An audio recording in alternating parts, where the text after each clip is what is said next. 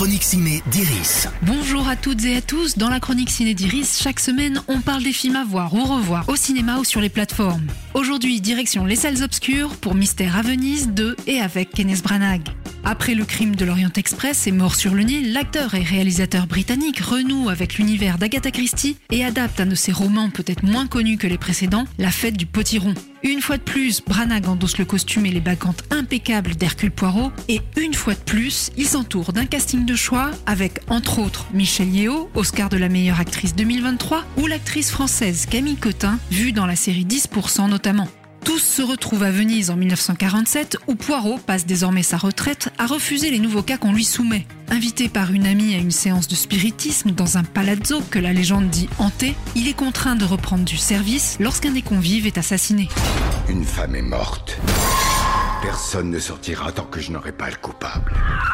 Un fantôme l'a tué. Il doit y avoir une explication rationnelle à tout cela.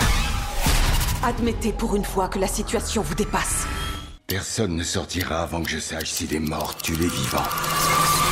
Avec Mystère à Venise, Kenneth Branagh explore un pan plus angoissant de l'œuvre d'Agatha Christie, jouant sur les superstitions et les vues de l'esprit. Entre les jumpscares qui font sursauter le spectateur, les portes qui claquent, les figures fantomatiques et l'atmosphère si particulière d'un palais vénitien décrépit, Branagh offre un film de genre à l'ancienne mais sympathique, mêlant les références et les emprunts à tous les classiques du film d'épouvante ou d'histoire de fantômes, sans jamais nous faire perdre l'envie de savoir qui est le coupable.